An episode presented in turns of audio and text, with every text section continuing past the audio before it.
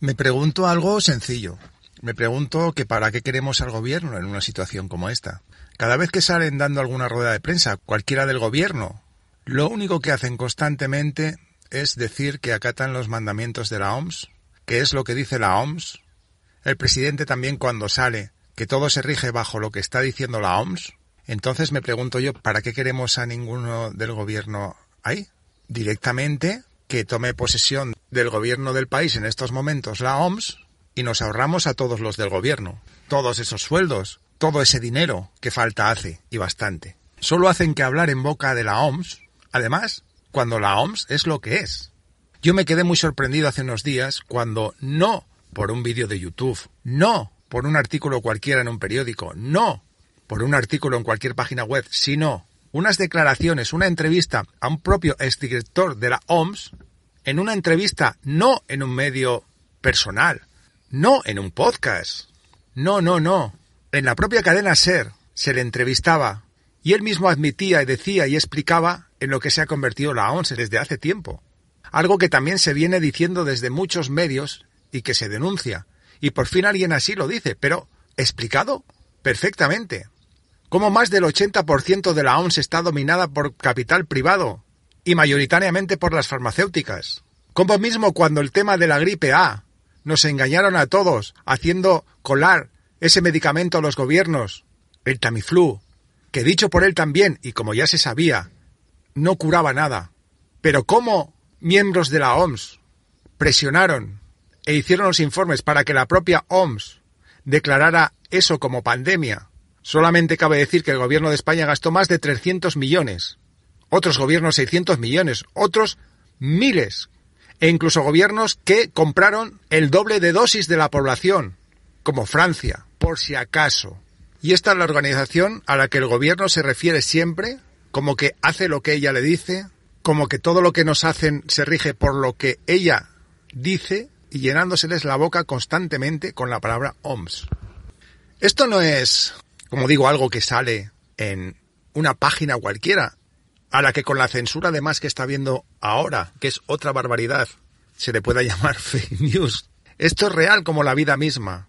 Ahí está la entrevista, propia ya de un incluso exdirector de la propia OMS, hablando claramente de todo y explicándolo con pelos y señales. Aún así, en este caso, mismo en España, el gobierno solamente que siguiendo los dictados de la OMS, como si la OMS fuera la credibilidad en persona. Aparte de lo que digo, aparte de que uno se pregunta eso, ¿no? Es lícito preguntárselo, es normal, es lógico. ¿Para qué estáis vosotros? Poner a un delegado de la OMS en estos momentos al frente del gobierno y nos evitaremos a todos vosotros y vuestros gastos y vuestros y vuestros sueldos. Creo que sería más sencillo, ¿no? Tenemos gobierno siempre en este país, me da igual el signo que sea, que no tienen personalidad ninguna. Cuando suceden cosas así, solamente a seguir las directrices de lo que les mandan a ellos, organizaciones como en este momento la OMS, la cual por cierto nadie ha elegido, nadie ha votado, pero que se erigen decirnos a todos lo que tenemos que comer, qué tenemos que hacer, qué medicamentos gastar y cómo actuar. Eso sumado a lo anterior. Así que yo por mi parte firmaría donde fuera para simplemente que se pusiese un delegado de la OMS y así nos evitaríamos todo ese gasto de todos estos del gobierno que se les está pagando inútilmente porque no hacen su trabajo. Lo está haciendo la OMS. La OMS es la que les dicta todo. es increíble, de verdad. Me pregunto eso, ¿para qué les pagamos si lo que hacen es hacer lo que les dicen otros? Nos podríamos ahorrar todos esos sueldos.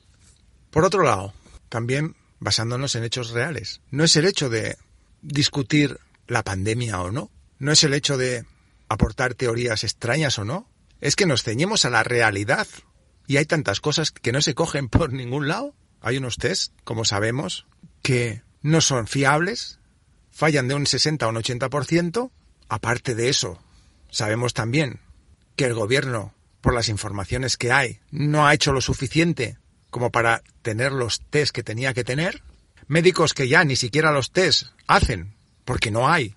Por lo tanto, es a su libre albedrío o lo que ellos vean de que si consideran que es coronavirus o no, pero ni siquiera con un análisis tenemos cientos de féretros mostrados, apilados en polideportivos o en naves, de los cuales uno se pregunta, pero no es que uno se pregunta, es, es la pura lógica, no es nada extraño el decir esto. Decir, vamos a ver, si se dice que se incineran los cuerpos y al mismo tiempo tampoco los pueden ver ni los familiares ni nada, ¿qué sentido tiene un ataúd? No se me entienda mal. Evidentemente, ya que sucede todo esto y que las personas fallecen, las que sean de esto o no, porque aquí uno ya no sabe nada, no entiende nada, no entiende uno demasiadas cosas, pues si lo tienen que ver los familiares o incluso por la misma decencia de, de hacer las cosas bien, es muy lógico que se ponga incluso a las personas en ataúdes, ¿no? Pero eso no concuerda con ningún tipo de lógica, por lo que acabo de decir. Miles y cientos de miles de euros gastados en unos ataúdes en los cuales, dicho materialmente, se gastan un montón de dinero, porque eso es súper caro, además, ya lo sabemos, cuando no se lo están gastando en otras cosas, como el tema que sabemos de las mascarillas, de los test o etcétera, en eso sí, cuando si se van a incinerar todos y encima sin dejarlos ver a los familiares, tampoco es que tenga mucho sentido.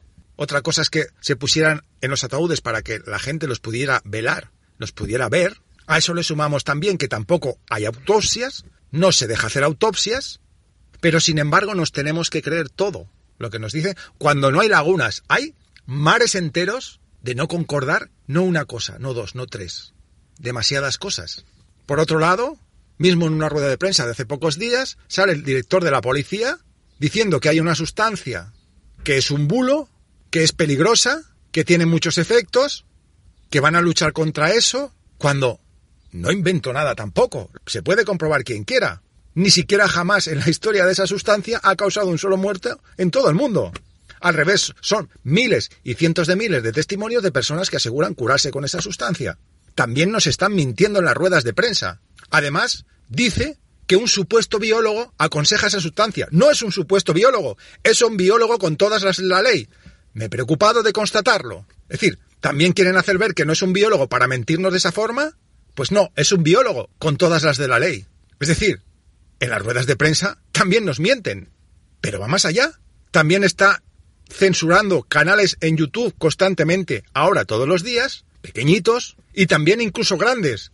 Han cerrado dos canales grandes en YouTube que simplemente se dedican a tener opiniones algo divergentes a lo que nos están diciendo oficialmente. Pero que alguien me diga si con todo lo que estoy diciendo y muchas más cosas que no digo por no hacer el podcast más largo, no es normal que haya pensamientos y ideas e informaciones distintas. Porque repito, no hay lagunas, hay océanos de incongruencias en todo esto. Borrando artículos de gente que piensa de otra manera, ¿qué tanto miedo tienen a esconder entonces el qué?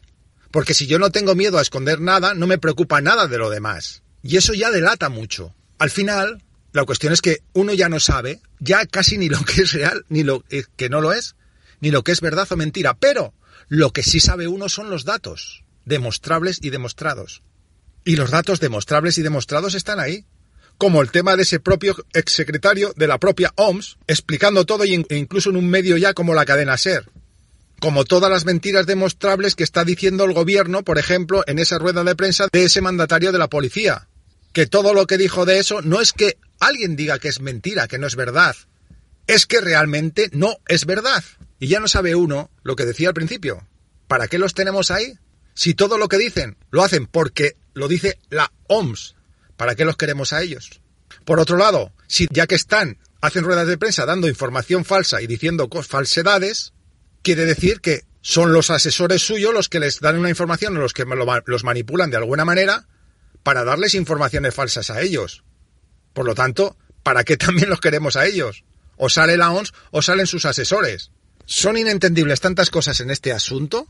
Eso sí, quien solo siga los medios generalistas, las televisiones generalistas, evidentemente no se va a enterar ni de la mitad de todo esto, porque haría falta también hablar de la censura que hay en esos medios hacia opiniones divergentes también, que de todas formas de vez en cuando ya van saltando, porque hay mucha gente ya que se está cansando precisamente de ver cosas que no cuadran por ningún lado.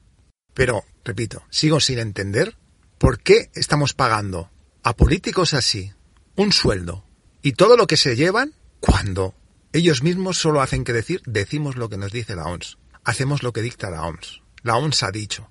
¿Qué pintan ellos, pues? Que se vayan de ahí, fuera de ahí, y nos ahorramos esos gastos, que no son pequeños.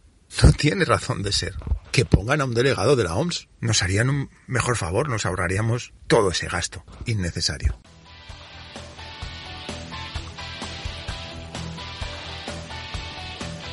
Acabas de escuchar Punto de Vista, un espacio de opinión muy personal. Mi nombre es Chema. Vías de contacto, las mismas cajetillas de comentarios en iVoox, si así te va bien. Y un correo, chema.devista.gmail.com. Y gracias por la escucha. Nos oímos.